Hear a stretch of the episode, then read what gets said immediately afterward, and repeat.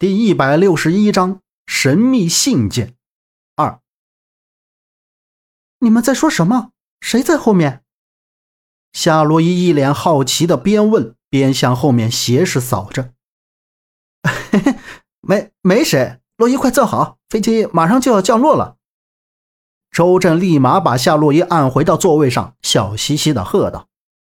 同时，他又转过脸面对杨木，脸上的笑容瞬间消失了。谨慎的说道：“我看到他一直朝咱们这边看，被他发现的可能很大呀。一会儿咱们等到最后再下飞机。”他们到达北京机场的时间已经是下午五点多，大家陆陆续续把行李拿好，向机场外走。杨木这时看到高大魁梧的巴特尔孟达大步往前面的出口走着，他的视线一直直视着前方。没有向四面观看，步伐很急，也没有发现身后的杨木他们。哎，他们好像没有看咱们，不用这么小心翼翼了吧，杨哥？周震眸光眺望着出口栏杆外面，巴特尔孟达坐上出租车，扬长而去，然后一把将自己头上的连衣帽子扒了下去。夏洛伊跟在夏叔身后，回头嘟着嘴，疑惑地瞅了瞅周震和杨木，心想。这两个人又在搞什么鬼？一定还有事瞒着自己。走到机场出口，杨木点点头，随之吐出一口气。黑色卫衣连帽依然扣在头顶上，帽子下的这张脸早已经没有了曾经的天真和稚嫩。他深沉的双眸撩起，望向远处几近黄昏的天边，几朵黑云浩荡的在落日的边缘，不敢靠近，不敢消失。被残阳映红的霞光绘制成了一幅多彩绚丽的画卷。杨木左手抱着橡胶袋子，右手提着行李，浑身哆嗦了一下，感慨道：“哎，突然从夏天到冬天，这感觉还真是有点不习惯。是啊，这才离开一个多月，就感觉像是过了一个世纪。落叶，你冷不冷？我把我的外套给你穿吧。”周震说着，追上前面一身裙装的夏洛伊，温情脉脉道：“夏洛伊递给他一个不屑的眼神，哼哼道：‘哼，我不冷，你还是留着你自己穿吧。今天天多好，多美的傍晚。你们两个快点走吧。’走下阶梯的夏洛伊被一场突如其来的风掀起了裙子的一角，她用手按住，尴尬的向路边走。”这时，从右边侧面冲出来一个人，直接撞到夏洛伊。夏洛伊一个没有站稳，险些扬翻在地。幸亏周震紧跟在后，扔了行李，飞快地跳下阶梯，立即扶住了夏洛伊。夏叔刚拦下一辆车，见状赶紧走了过来。杨木也提着行李跑到了眼前，关切地询问。夏洛伊站稳，苦笑着脸，再去看旁边。那人连声道歉也没有，就跑得无影无踪。然后夏叔就让大家先上车，杨木跑到后备箱去放行李。突然间，他感觉周围好像有人在盯着他，有一双眼睛在看着他。他猛地侧过头，望向机场出口的方向，左右来来往往下飞机的人，还有接机和工作人员，三三两两说说笑笑的，并没有什么特别。匪时，一个穿着黑色皮大衣、戴着黑色墨镜的人出现在杨木的视线里。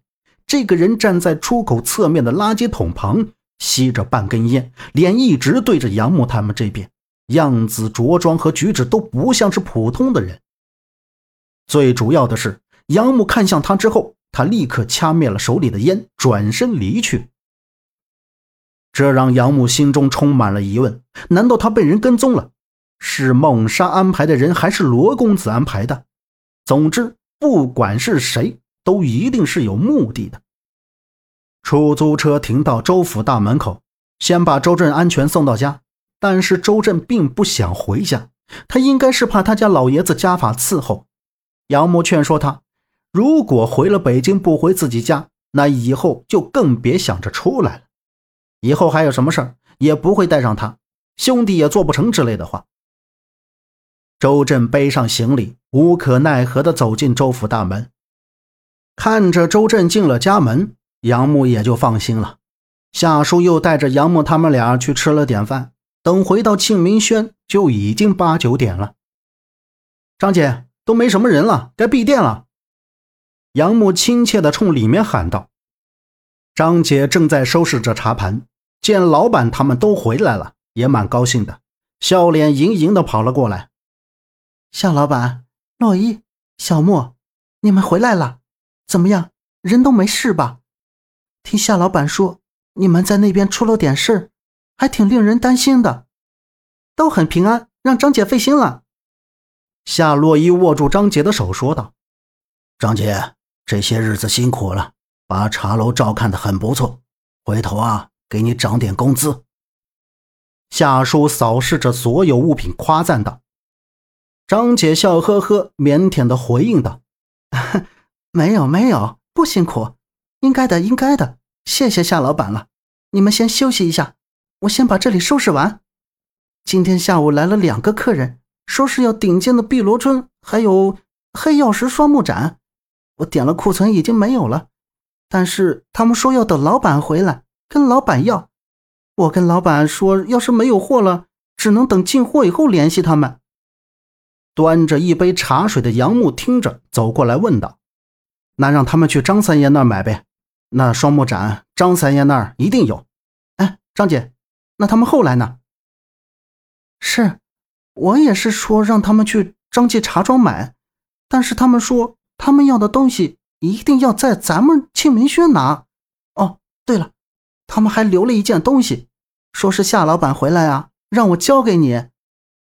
张姐说着。转身去柜台取出一个密封的文件袋，交给了夏叔。夏叔接过这个有点鼓鼓的文件袋，眼中闪过一丝惊讶。看来夏叔并不知道这里面装的是什么。张姐，那他们人呢？留了地址和联系方式了吗？杨木目光如炬地问道。